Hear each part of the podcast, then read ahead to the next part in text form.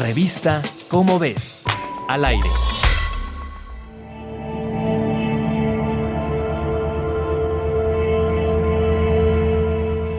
El Grupo Intergubernamental de Expertos sobre el Cambio Climático dio a conocer su Informe Climático 2021, Bases de la Ciencia Física, en el que aborda el conocimiento científico más actualizado acerca de este fenómeno y muestra cuánto y por qué ha cambiado el clima hasta la fecha.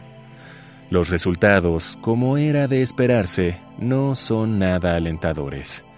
El informe asegura que la temperatura global ha aumentado por actividades humanas 1.1 grados Celsius desde mediados del siglo XIX y con mayor velocidad desde los años 70. Los científicos prevén que llegará a los 1.5 grados Celsius o 2 grados Celsius en este siglo.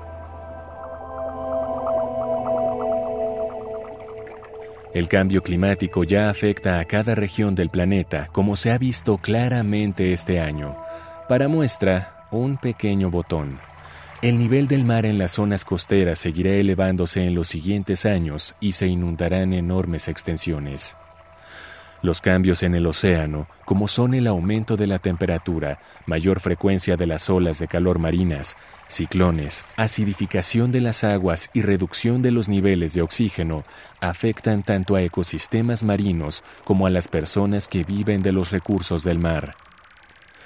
Aunque alcanzáramos la meta de cero emisiones de gases de efecto invernadero, algunos cambios son ya irreversibles y otros continuarán por cientos o miles de años.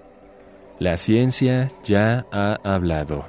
La última palabra y buena parte de la responsabilidad la tienen los gobernantes y otros tomadores de decisiones, como las grandes industrias que causan la mayor parte de impactos en el planeta. Cuenta mucho, claro, el granito de arena que cada uno de nosotros podemos aportar. Por ello, no dejes de visitar www.ecopuma.unam.mx.